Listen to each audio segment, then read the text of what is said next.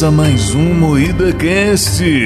É isso aí, pessoal. Começa, não sei começar assim. Começa mais um Moída Cast. E hoje falaremos de uma das lendas urbanas mais populares e confusas, incompreendidas do Brasil, mas que tá bombando no TikTok, que é o mistério de Sete Além. O que é Sete Além? Será que é um lugar? Será que é uma realidade paralela? Vamos discutir isso hoje. Para isso estamos aqui com a barra- bancada mais A barraca. a ba- barraca mais aterrorizante do Brasil, composta por Kleber Tanid, Boa noite. Letícia Godoy, Boa noite. Rafa Longini. Boa noite. Eu sou Klaus Aires e o programa é editado e cortado ao vivo por Silas Havani. Quero começar, é claro, com a clássica pergunta para o meu amigo Kleber Tanid: O que é Sete Além? Olha, meu amigo Cláudio.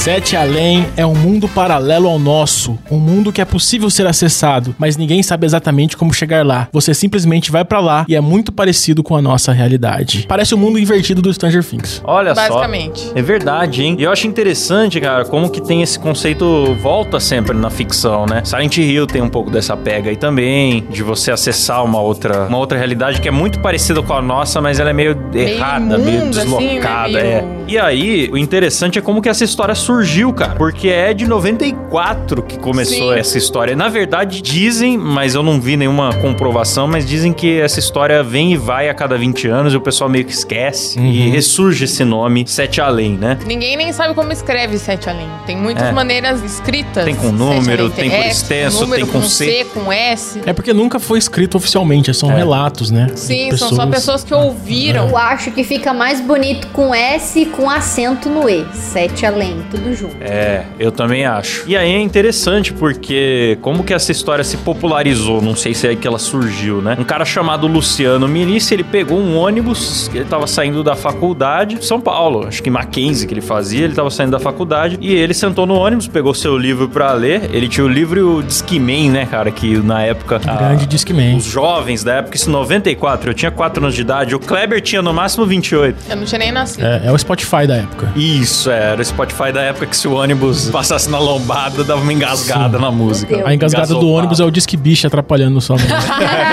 Olha! Não tinha anúncio. É. não, não tinha anúncio dinâmico de olha! Aí que acontece? Ele entrou no ônibus meio desatento porque tinha vários ônibus que passavam naquele horário que deixava ele no ponto que ele queria, era um ponto próximo. E aí no que ele entrou nesse ônibus, ele começou a perceber que tava demorando pra chegar e uma senhora, uma senhora não, uma, A mulher que tava do lado tia. dele, a- a- Cutucou ele, ele ele. sentou do lado de uma mulher. Na verdade, ele já achou estranho, porque naquele ponto onde ele tava, ele falou que muita gente entrava e só ele entrou no ônibus. Tipo, e ele É. pegava qualquer ônibus pra chegar lá e só ele entrou no ônibus, mas beleza. Tinha o lugar, ele sentou, tinha uma senhora, abriu o livrão lá, ouvindo a musiquinha dele, a véia deu um cutuco nele. Você vai pra Sete Além? Ele pegou, o cara despegou, tirou o fone e falou: Quê? O que, que é? Não tava nem Ele teve esperando, um né? momento "Hã" É, né, o quê? dele. Hã? O quê? Aí ela disse: Olha, você não vai pra Sete Além, né? Ele, o que, que é isso? Ela falou: Ó, é que esse ônibus vai pra Sete Além. Acho que é melhor você descer. Aí todo mundo do ônibus começou a acelerar ele, todo mundo começou a encarar. Aí o pessoal e começou a desce, olhar. desce. É, a galera Aí um outro a cara falou, cara, acho "Desce, melhor cara." você descer. Cara, desce, Desce desce, que não aí. é pra lá que você quer ir. Aí o cobrador deu um berro pro motorista pra ele parar. O motorista parou, ele desceu e o ônibus ele seguiu um trajeto que normalmente um ônibus não faz aquele trajeto. Virou pra uma rua, acho que é direita, que normalmente não vira um ônibus lá, não, não tem aquela rota. Uhum. Aí ele ficou espiado, mas mesmo assim, ele foi pra casa, contou pra família e tal. É engraçado porque eu tava vendo ele falando, ele vai em podcasts e, e às vezes ele conta essa história. Sim. Eu tava vendo ele contando no podcast do Zé Graça. E ele falou assim, cara, eu cheguei, todo mundo queria me oferecer uma explicação. Não, cara, você entrou sem querer num ônibus particular. Ele, não, não era, um ônibus normal, tinha gente de mochila, gente O diferente tal. tava indo pra Santarém É, ele era entendeu fretado errado. de fretado de evento. Ele não, cara, não era fretado, tinha cobrador, Tinha cobrador. no ônibus. Daí nenhuma explicação que ofereceram pra ele fechou bem, mas diz ele que ele esqueceu essa história, no máximo que ele fez foi usar esse nome numa banda, nos blogs, É, numas coisas que ele, achou é o nome escritor, legal. Né? Ele guardou a palavra Sete Além pra ele. Ele sempre ficou na lembrança a palavra É. Sete Além, mas a história ele acho que ele já não contava muito mais pros amigos, mas ficou Aí ficou no ar a palavra. Ele falou que até cachorro E teve ele, nome. ele usava esse nome pra tudo e ele criou uma comunidade no Orkut, Sete Além, que era ele e os Dez amigos. anos depois, daí. Tipo nós aqui, vamos criar uma comunidadezinha ali pra gente conversar lá, mandar meme, falar bobagem e tal. E aí começou gente estranha querer entrar na comunidade por causa do nome e começaram a trazer esses relatos. E ele mesmo já tinha desencanado disso, né? Segundo, tô contando, só tô só contando a versão dele da Sim, história. é o não que sei, ele não falou. sei de nada. Aí ele falou que esses relatos começaram a chegar cada vez mais e que ele começou a achar curioso e deixar a galera entrar e deixar acontecer. E recentemente a história ressuscitou por coisa parecida. O BuzzFeed tava compilando histórias misteriosas e tal. Ele comentou essa história lá e ele falou que ressuscitou tudo de novo. Então é uma história que é simples, mas parece que o nome chama a atenção de muita gente em lugares diferentes, com relatos diferentes. Essa que é a pega. Conta o relato dele então, Cordion. É, o relato é esse. Ele fala que percebeu que a galera tava encarando, desceu do ônibus, ele criou a comunidade, muita gente mandou relatos e nós selecionamos aqui também alguns relatos. É que são os mais famosos. É que, na verdade, é, acho que a Rafa talvez vai conhecer um pouco mais desse tempo,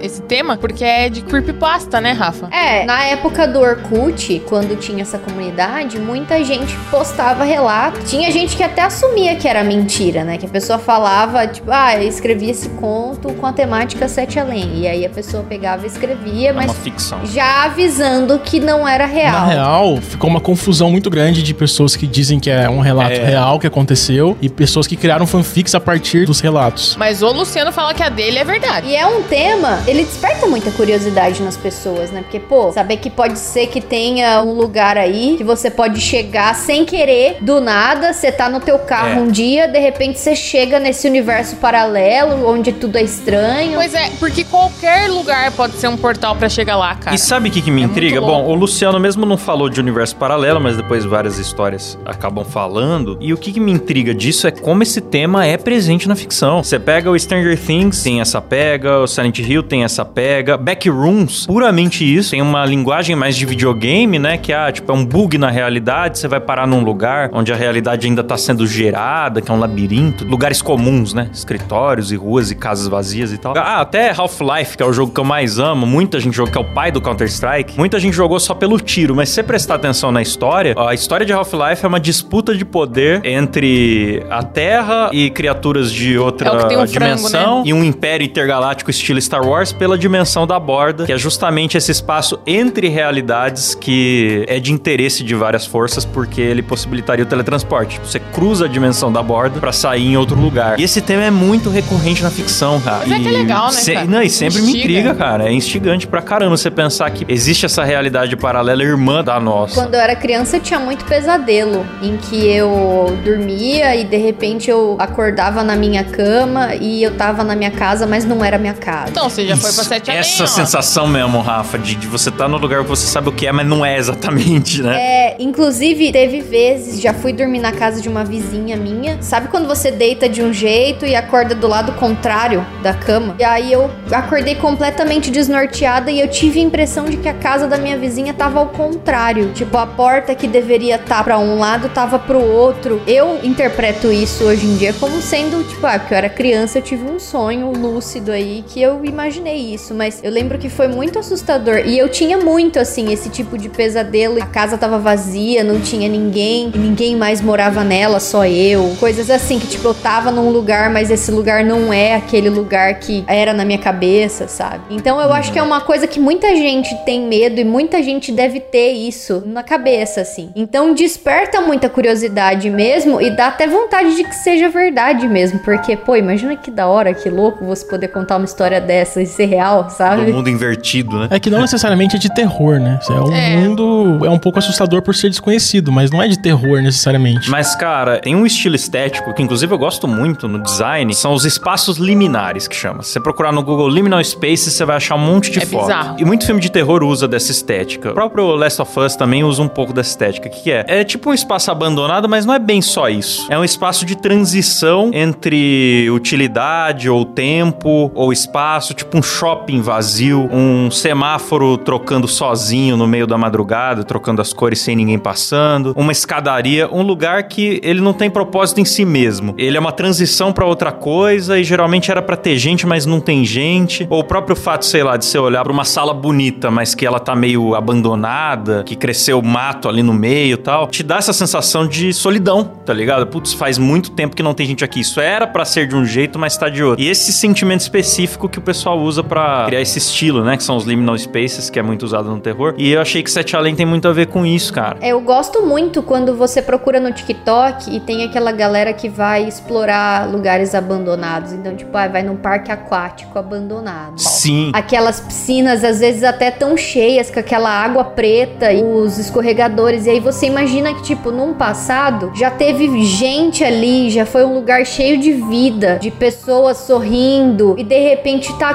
completamente abandonado. Eu gosto muito de pensar em como era esse lugar antes de ficar desse jeito, sabe? Eu gosto também de ir pra. Quando a gente tá viajando em rodovia e eu vejo aquelas freadas no chão, eu sempre fico me perguntando, me dá essa sensação de como será que foi? Por que que isso aqui tá aqui? Sabe? O que, que aconteceu na hora? Então é esse desconhecido que dá aquele friozinho na barriga, assim, de Incerteza. estranho. O É. lugar te dá a sensação de incerteza. Pedir pro Silão achar por na tela aí bases desses espaços liminares. Pra quem é nosso ouvinte nas plataformas de áudio, vem pro YouTube que você vai acompanhar com a gente. Silão tá colocando aí, ó, isso aí é do Backrooms. Foi muito, acho, inspirado nesse estilo, né? E, mano, eu acho fantástico, porque eu trabalhei seis anos em imobiliária. A imobiliária não manda, geralmente não manda fotógrafo à toa. Manda quando é uma casa mais de luxo e tal. Mas não tem tanta casa de luxo assim. Tem um dia lá que eles falam, tá pagando salário mesmo, o cara tá aí parado, vamos mandar na agência de correio abandonada, na clínica de neurologia,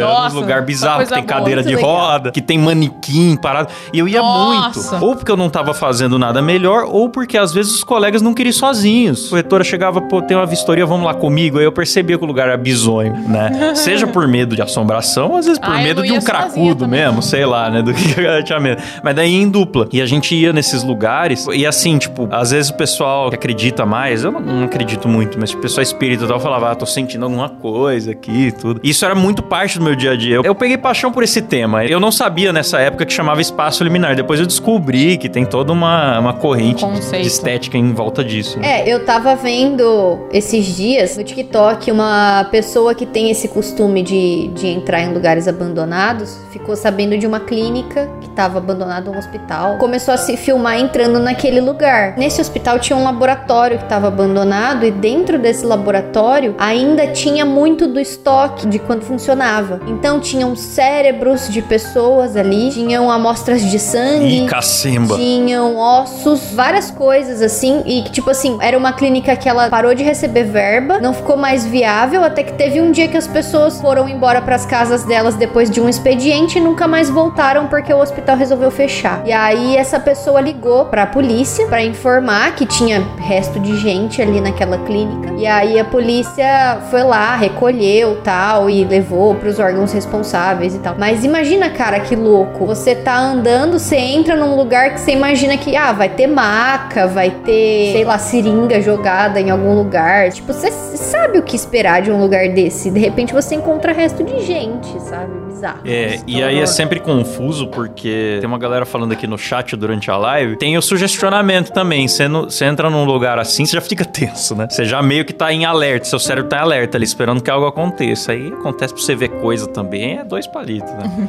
Posso ler um relato aqui? Lê aí, Kleber. Minha filha foi pro Sete Além. Antônia estava em casa com sua filha, Patrícia, quando recebeu um telefonema. Antônia! Ela respondeu que sim. A voz era de um homem, meio grosseira e áspera. Ele dizia: A senhora precisa vir até a escadaria do condomínio buscar a sua filha. Ela não estava entendendo nada. Perguntou: Que escadaria? Que condomínio? Ele respondeu: Ela não estava com uma camiseta verde quando desapareceu? Ela ficou muito nervosa, respondeu ao homem que estava ao lado da filha dela e que ia chamar a polícia pois pensava ser um trote. No outro dia, a filha dela saiu com o pai e quando a menina retornou, ela disse que tinha ido brincar no condomínio da nova namorada do pai, mas que havia se perdido nas escadarias dele. Ela dizia atordoada que ficou por lá por sete dias e que um homem bonzinho com os olhos amarelados a ajudou. E ele até tinha ligado pra ela, Antônia, pra buscar a menina. Mas como ela havia desligado o telefone, ele ficou com Patrícia no prédio sete além esse tempo todo, até que a ajudou a encontrar o caminho pelas escadas e a retornou para casa. Antônia ficou abismada, pois não tinha contado para a filha o que disseram pra ela no telefone. E a Patrícia contou tudo com convicção. A menina estava usando uma camiseta verde, como o homem havia relatado, e ficado fora de casa por pouco tempo, mas para a menina Patrícia foram sete dias fora, no prédio que o homem chamou de Sete Além. Deus me livre, cara. Só que então, o que tem em comum, acho que um pouco com essas histórias também de Sete Além, é que o pessoal que é de lá, ele não faz mal pra quem vai. O pessoal do ônibus lá com o Luciano mesmo, ficou mandando ele descer do ônibus. Dá uma né? sensação de que você é só um excluído naquele lugar, né? Não é, não é que você. Pertence. É, que você não pertence. É, eles percebem que você não pertence ao lugar, eles ficam, mano, esse doido não é daqui, ele não quer ficar aqui. São xenofóbicos. Talvez. é, um pessoal, é só um pessoal muito ruim, É. né? Que odeia É estrangeiro. aqueles tio que mora no sítio nos Estados Unidos com a espingarda que fala: Criança, sai da minha propriedade!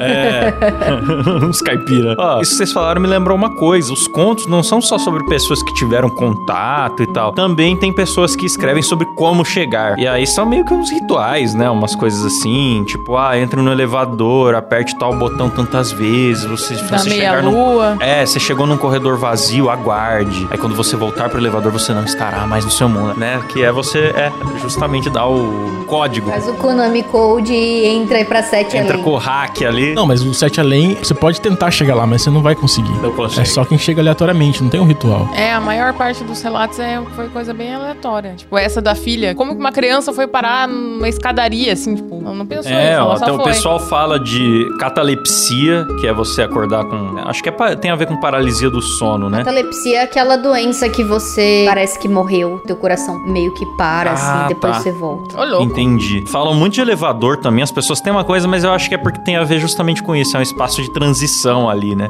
Tipo, ruptura. E- é, nossa, como eu adoro essa série Ruptura, meu Deus. E aí fala, mova o elevador para o quarto andar, depois é o segundo, depois o sexto, depois o décimo. Realmente parece um código do GTA ali, né? É. Posso ler outra historinha? Por favor. Banheiro do shopping aqui é o nome da história. Júlio estava com a namorada no shopping comemorando dois anos de namoro. O programa deles ia ser jantar e cinema. Até aí tudo bem. Depois do cinema, a namorada dele entrou numa loja dizendo que ia comprar uma bolsa. Júlio ficou desconfiado de que ela iria comprar algo pra ele. Então, foi até o banheiro perto da loja, enquanto a namorada estava na loja. Como os mictórios estavam ocupados, ele foi até o reservado. Entrou lá, deixou o telefone na prateleira do banheiro, fez o que tinha que fazer e quando saiu, percebeu que as coisas haviam mudado. As luzes estavam mais amareladas, o clima mais denso, os espelhos menores, até a água parecia mais grossa. O shopping parecia velho e desgastado. Ele, sem saber o que estava acontecendo, andou um pouco pelo shopping e viu coisas que o assustaram, tipo uns aquários em todo lugar,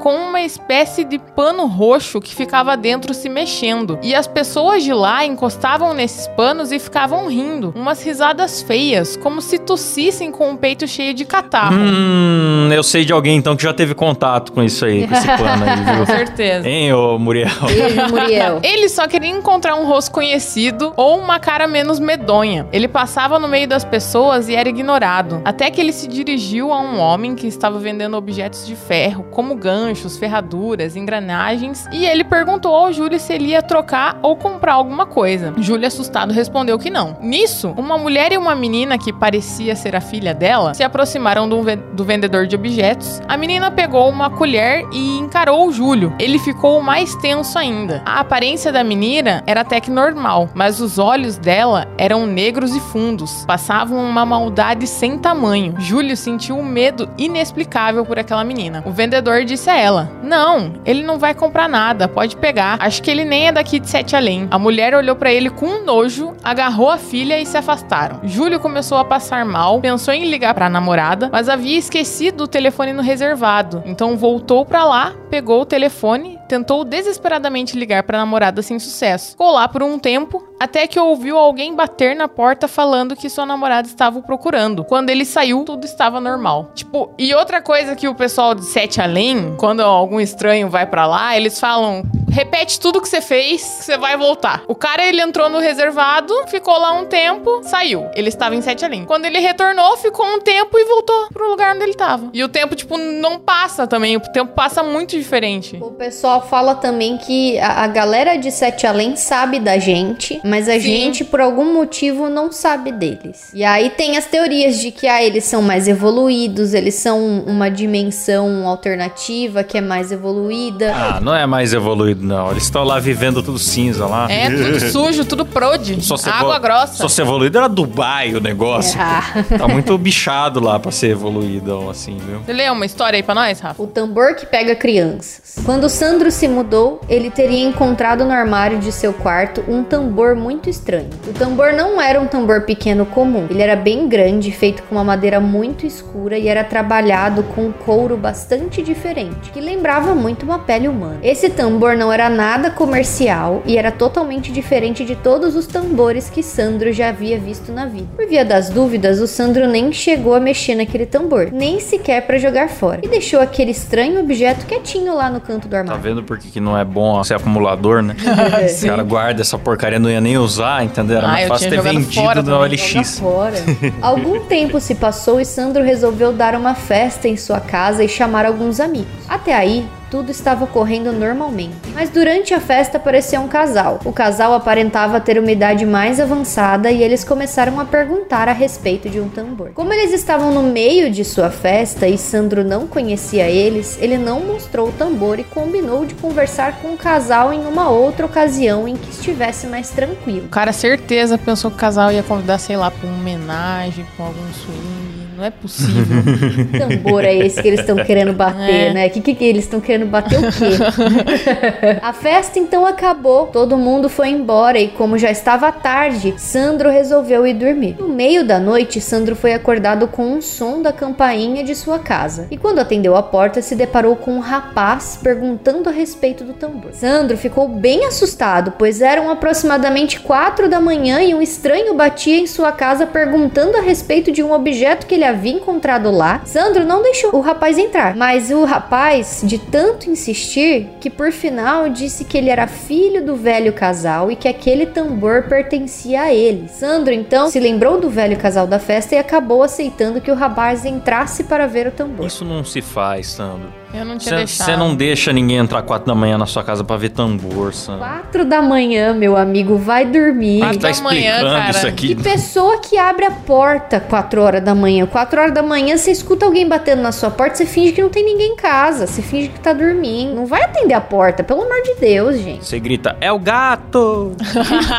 Depois que o rapaz entrou, ele acabou explicando para Sandro que aquele instrumento era usado por uma seita milenar para punir ou premiar crianças. Segundo ele, o ritual era o seguinte: quando uma criança se comportava bem, alguém ia lá, tocava o tambor e essa criança simplesmente sumia. Horas depois, essa criança voltava muito feliz e dizia que teria ido para um lugar muito alegre, parecido com aquele parque de diversões. E esse lugar era conhecido como Jardim Azulado. Lá era possível encontrar várias máquinas flutuantes e diversos animais exóticos jamais vistos antes. Toda criança que ia lá passava o dia todo brincando, até que no fim da tarde uma mulher bem bonita pegava na mão da criança e levava de volta para casa. Já com as crianças mal comportadas, o procedimento era diferente. O líder da seita colocava a criança, não, colocava o tambor na cabeça da criança, batia quatro vezes e da mesma forma essa criança sumia por aproximadamente cinco horas. Mas dessa vez ela voltava por um caminho no meio do mato, do meio do mato.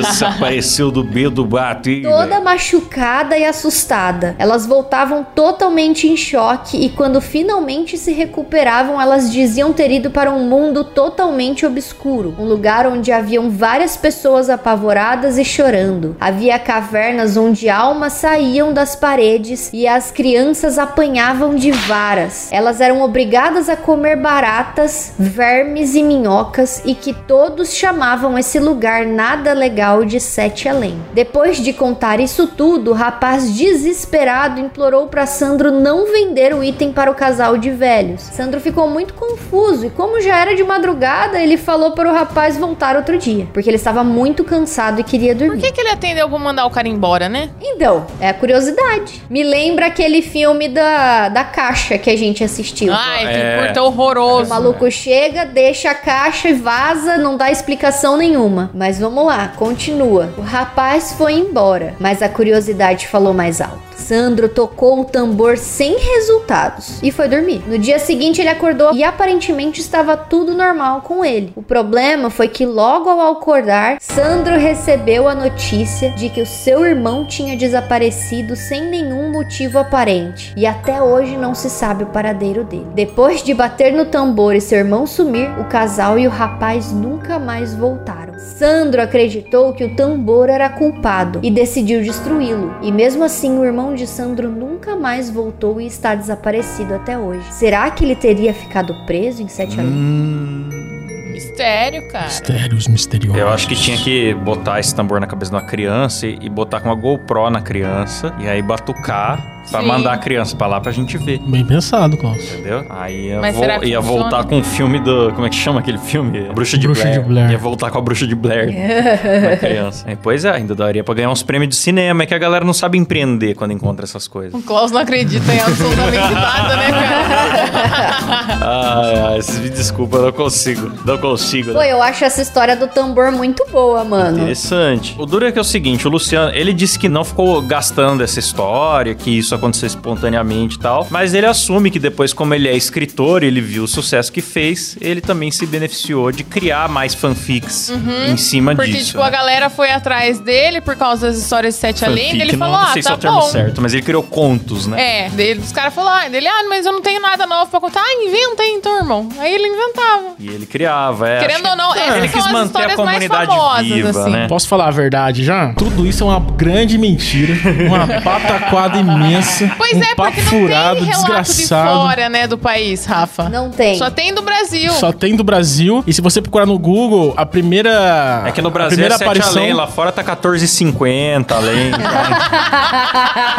Kleber é burro também, tem que pesquisar em inglês, o Kleber. Porra, você vai pesquisar sete além, é claro que não vai aparecer. o- Não, mas o que eu ia dizer é que tudo começou com essa história. Sim. Com uma historinha do ônibus. Aí começou a criar um universo, o cara mesmo colabora, ele mesmo É. criou a comunidade, ele mesmo criou o grupo, ele mesmo fez tudo. E Só começou. que ele garante que a história dele é verdadeira. Só E que por essa, acaso- por ele falar que ele é escritor e que ele É. inventou algumas, daí já põe a dele em xeque também, É, irmão. fica um negócio suspeito, né? Ou ele aumentou uma coisa que realmente aconteceu, sei, né? Não quero acusar o cara também de ter inventado um negócio no passado, mas não é porque é no passado que não é inventado. O Henrique Cristo também falou que quando ele tinha 33 anos de idade, ele descobriu que era Jesus. Sei lá o que, que ele tava fazendo com 33 anos de idade. Ele podia estar jogando Hum. boliche. Pelo que eu tô vendo aqui, tem um livro em inglês de terror que chama Seven Beyond, hein? Ou. Ah, mas é porque o número 7 é. É. Eu não vou acusar o cara, não. Eu até acredito que ele foi expulso de um ônibus em circunstâncias suspeitas, mas realmente a galera. Eu acho que o ônibus tava indo pra Santarém e ele entendeu errado. Santa Areia. Agora, eu acho interessante porque que esse tema do universo irmão, né, do mundo invertido, da backroom e tal, ele sempre volta. Isso é eu legal. acho que é alguma coisa... Então, mas eu acho que não é só porque é legal, eu acho que é alguma coisa cognitiva nossa, Qual sabe? que é a sua teoria, Klaus? Fala aí. Eu não sei. Eu não sei. É quando você vê esses neurologistas falando sobre visão, a nossa visão não é a realidade. Ela é um atalho. Os caras comparam com o sistema operacional do computador. Se você olhar a tela bem de perto, você não vai ver os componentes que estão lá dentro. Você vai ver uma adaptação para facilitar o seu uso. A visão é a mesma coisa. Ela existe para facilitar a nossa sobrevivência, não existe para revelar a verdade. A gente assume coisas, né, o tempo todo. E eu acho que às vezes a pessoa que conseguir entrar no estado alterado de consciência ali, ela pode ver coisas que sejam reais, mas também não significa que é sobrenatural. Você entendeu o que eu tô querendo dizer? Entendi tro- nada. Você Eu fumou um querendo dizer- baseado antes de começar o programa? Não, o que eu querendo dizer, cara, é que o, o jeito que a gente vê o mundo é uma lente que facilita a nossa sobrevivência. Às vezes a pessoa trocou a lente ali, mas não significa que ela teve contato com outra dimensão. É a nossa dimensão, entendeu? Cara, ele mentiu, ele é um escritor, cara. Ele tá farmando leitores pra isso. A gente tá falando do cara, fazendo propaganda pro cara. O cara é um escritor, caralho. Vocês não percebem? Vocês não se tocaram? Porra, velho, mas as pessoas ficam felizes de acreditar nessas coisas, dá medinho Não. depois, é gostoso. Deixa as pessoas acreditar, porra! Deixa eu ver o que, que o Luciano Não. tá, tá divulgando no, no Instagram dele. Qual que é o. Por acaso o cara é escritor de contos de terror. Aí ele tá vendendo 10 livros sobre Sete Além, né? Vamos ver. É. Não sei, velho. Eu não sei se é pra vender alguma coisa. Porque, por exemplo, você pega o menino do Acre. O menino do Acre, obviamente, era pra vender uma coisa. Cara, o cara do Acre Quando foi ele louco, né? desapareceu e ficaram mensagens na parede e tal, todas as mensagens davam a entender que ele teve contato com alguma coisa, mas elas eram muito fáceis de desfazer a criptografia. No entanto, o pessoal até comparou com o livro de como escrever códigos secretos do tio Patinhas. Porque era só trocar uma letra do alfabeto por outra coisa e era isso. Era bem simples. Pegaram frases que ele se dizia a reencarnação de um filósofo e tal. Aí você pega a entrevista dos pais, em vez de estar apavorado porque o filho sumiu, ai, meu filho, ele é um grande líder. Daí, tipo, ficavam rasgando elogio pro filho, né? E aí, no final, quando acharam o moleque, ele já tinha deixado um contrato assinado com a editora, com amigos, com divisão de lucros, tal, pro livro que ele ia lançar contando a experiência dele. Então, assim. Não, mano, e outra. Tinha uma puta estátua no quarto dele. Como Sim. que aquela porra ia entrar É. sem os pais E saberem? os pais não sabiam, se chocaram, nós achamos o quarto do nosso filho assim. Nunca entrei no quarto É, ele, a estátua era do filósofo antigo que ele se dizia uma espécie de reencarnação. Só que assim, obviamente foi um puta marketing. Falei criminoso aqui porque, pô, o cara tomou tempo da polícia com essa parada, sabe? É sacanagem inacreditável. E aí ali era óbvio, mas aqui não me pareceu, e olha que eu odeio pessoas que fazem isso. Se fosse, eu ia querer falar, mas não me pareceu que ele tá tentando forçar uma venda. Cara, livro Creepypastas, dois pontos, sete além. Autores Luciano Milici. Então ele tá assim, galera. Não, mas sabe o que que eu acho? Que, tipo assim, como essa história é muito antiga, eu acho que foi uma parada tipo o Slenderman. Tem gente que acredita no Slenderman até hoje. Sim. Então eu acho que, tipo assim, o cara devia estar treinando a escrita. E aí ele fez esse conto aí, mostrou pros amigos. Eles fizeram comunidade no Orkut. Deve ter sido uma parada interna deles, assim. E aí a galera foi abraçando e foi aumentando. Ele falou: Ué, se tomou essa proporção, por que não ganhar dinheiro em cima? Será que eles fabricaram 100% de propósito? Igual nós com o Vesgo do Braço Preto. Pode ser. Vamos criar uma Não, criatura ah, folclórica. do Eu acho que é o seguinte, o cara, ele é um escritor. Obviamente que ele não vai desmentir o negócio que virou uma lenda urbana. Ele não vai desmentir, ele vai manter a realidade. Paralelamente a isso, ele vai seguindo a carreira de escritor, pô. Tá certo, ele não tá errado, ele tá certo. Cara, porque, tipo, o Slenderman tem jogo hoje em dia, tem filme. Porra, Slenderman é uma franquia. Tem até criança que matou a amiga porque disse que o Slenderman mandou. Verdade. Foi uma coisa que chega uma hora que as pessoas vão abraçando tanto que meio que foge ao seu controle. E aí você tá ganhando dinheiro, meu amigo, você dá corda. Eu devo admirar o capricho dele, porque ele contou a história até um ponto que ele não se comprometeu. Ele não Sim. afirmou que viu nada sobrenatural, ele só jogou no ar ali, né? É, o Ah, máximo que aconteceu com ele foi entrar no ônibus, viu uma galera esquisita É. e desceu do ônibus. Coisa que eu já fiz muito, indo estudar na Microlins lá em 2000, Sim, mano. 2009. Você pega um ônibus ali pra Barra Mansa, em Rio de Janeiro, porra, só gente estranha. Você sente que você entrou no, no Sete Além na Ah, hora. mas qualquer ônibus, cara, que você pega, tem sempre gente estranha. Ah, É, isso é verdade mesmo. Se você pegar as figuras, né, os profetas de rodoviária, tudo, você consegue tirar umas histórias boas também. Cara, uma vez eu tava no ponto de ônibus, vi um cara, um cara tatuadão, assim, estranhão, um velho. Ele parou, ô cara, tudo bem? Você tem 16 anos? Eu Falei, tem. Você tá indo na casa da sua namorada? Eu Falei, tô. Aí ele falou, a gente se vê no topo. E saiu andando assim. Aí eu fiquei com aquilo na minha cabeça até hoje, mano. Caraca. É.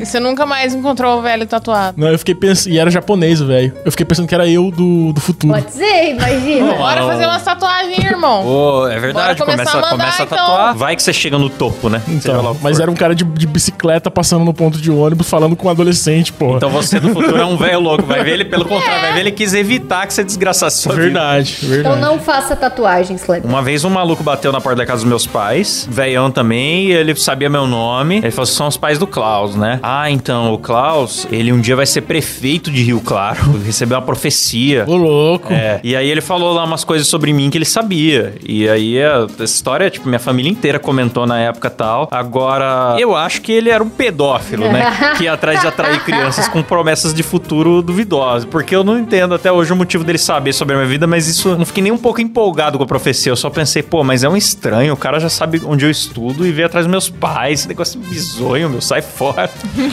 então eu provavelmente não vou ser prefeito de Rio Claro, galera. Sinto informado. Nunca se sabe, cara. Você tem uma cara do Partido Eu- eu tenho Novo. cara de prefeito de Rio Claro. Você tem. Posso ler mais uma historinha? Só Nossa, pra- agora que a gente já falou Chato. pra caralho que é Ah, mentira. Vamos aí só pela, pela fanficagem, vai. Vai. Essa é de fora do Brasil, mas eu não sei por que, que ela está associada com o Sete Além. Todo, Essa todo Seven lugar que você Beyond. vai procurar, é, todo lugar que você vai procurar aparece essa história Então, junto. tem uma coisa engraçada que o autor falou que é verdade. Isso é real. Ele falou assim: que no Brasil se deu o nome de Sete Além, mas pode ter relatos em outros idiomas que tem outro nome, porque pessoas, o, o mundo paralelo fala outro idioma também. Então não é necessariamente só Sete Além que existe. É, podem ter, upside down. é, podem ter outros, outros universos e na verdade fazem parte do mesmo universo paralelo, mas com relatos diferentes. É o mesmo rolê. Uhum. Então, esse lugar aqui que eu vou ler são onde os Beatles nunca acabaram. Hum, aquele filme lá. É, tipo, é Yesterday, né? Yesterday, o nome do filme. Em 2009, um homem chamado James Richards estava em Livermore, Califórnia, voltando com a sua cachorra para casa vindo de Turlock. Ele afirma que, quando encostou o carro para que a cadelinha fizesse xixi, ela correu atrás de um coelho. Ele a seguiu, mas tropeçou, batendo a cabeça e ficando inconsciente. O rolê dele lembra muito Alice no País das Maravilhas, né? Quando James recobrou a consciência, ele estava ao lado de uma máquina estranha, na companhia de um homem chamado Jonas, e alegou ter encontrado seu corpo inconsciente enquanto estava em uma viagem de trabalho a serviço de uma agência de viagens interdimensionais. Enquanto estavam juntos, Jonas e Richards bateram um papo sobre a cultura pop e seus respectivos universos. Foi então que Richards descobriu que Beatles não só existiam nessa dimensão, mas que estavam todos vivos e em atividade. Richards então adquiriu uma fita cassete com o nome Everyday. Como é que fala isso aqui? Chemistry. que continha músicas dos Beatles que nunca existiram. Ah. Ele até fez o upload dessas canções em um site chamado The Beatles Never Broke Up. Essa eu achei fraca. Mas eu achei Pô, legalzinha, pô, cara, cara. Porque o blogzinho veio com uma fitinha cassete, assim, as musiquinhas. Deixa eu ver. assim. E o site tá quebrado. The Beatles Never Broke Up. que o site quebrado. Toca as músicas assim porque ia falar, ah, não tem playlist, não tem pra vender, não tem nem propaganda no site, no, anúncios. Então, eu acho que a galera que se envolve nesse negócio de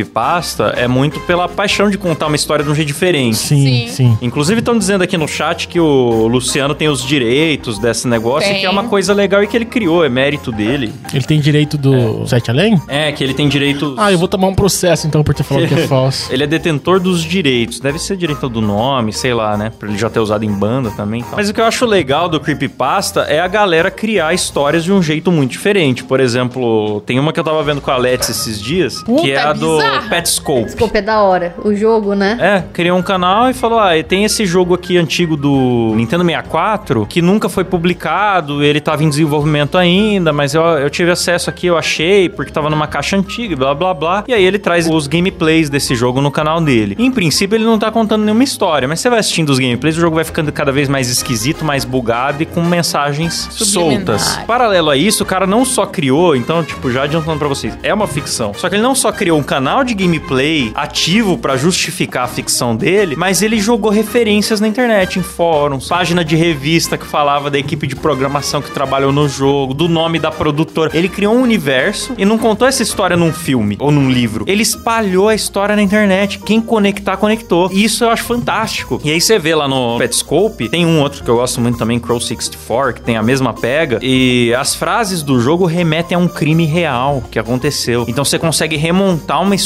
antiga de assassinato a partir do jogo. E conhecendo a história, você usa peças do crime real pra entender mais do jogo e você poder fechar a história toda. E uma pessoa só não faz isso. A comunidade nos fóruns ali é tipo um hobby da galera. E cara, como é legal esse universo do creepypasta, viu? Eu dou valor e o Brasil não faz muito, então não me pareceu esse Luciano como um charlatão. Parece que é um cara que tá fomentando uma, uma história Tá legal, entendeu? dele. Não, é, com certeza. Não, ele, Sim. ele, é um, ele é um escritor, porra. Ele manja dessa parada aí. E querendo ou não, é, o, é a maior creepypasta do Brasil, eu acho. É. Sim, eu acho legal, dele, cara. né? Eu gosto muito de creepypasta. Eu vivo assistindo e é sempre canal americano que não acha muito. Eu não costumo assistir, mas eu gosto bastante de ler. Teve uma época que eu, nossa, que eu era muito vidrada em ler creepypasta, assim. Sabe o que eu gosto de ler? A Bíblia Sagrada. Vocês conhecem? É, eu leio todo dia.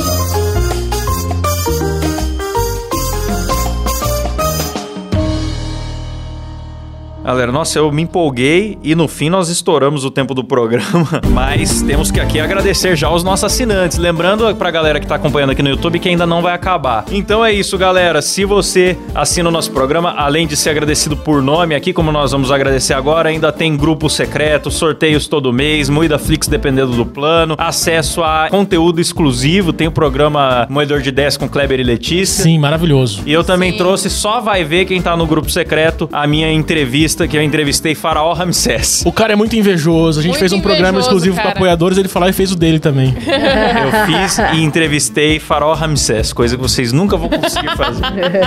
Então, galera, agradecendo aqui no Modo Faustão, eles, ele, Edson Correia, galera. Gabriel, ah, misterioso, né? Gabriel Plazazeski, Pedro Santos, Antônio dos Santos, Cauã Cap, Alan Eric, André Timóteo, Caio Pereira, Eduardo Freire, Fernando Ferreira, meu, Landerson Santos, Bruno Espana, Gabriel Leme, Lucas Lourenço, Helena e Larissa, Caio Silva, Paulo Ribeiro, Mariana Doca, Bernardo Nascimento, Elício Neto, Fábio Siboc, Lidenberg Almeida, Lucas Vitti, William Shepper, Felipe Figueiredo, meu, Rafael Prema, William França, Letícia Altoff, Paulo Rodrigues, Xanágua Malheiros, Bruno Larson, Rafael Marconi, Urso Popular, essa fera, Daniel Luckner, Natanael Mendes, Vinícius Samuel, Daniel Jean-Pierre, Elias Pereira, Alisson Marcelino, Ramos Ramos, Sérgio Júnior e Matheus Pivato. Ó, opa, peraí. E Matheus Pivato. Eita. É isso Obrigada, mesmo, galera. galera. Muito Obrigado. obrigado. Se você também quer assinar, o nosso site é Moedacast.com.br Boa, vem participar da comunidade aí. E é isso. Valeu, pessoal. Toda segunda, quarta e sexta ao vivo no YouTube e sempre saindo aqui também nas plataformas de áudio. Valeu, falou, tchau. Bom demais.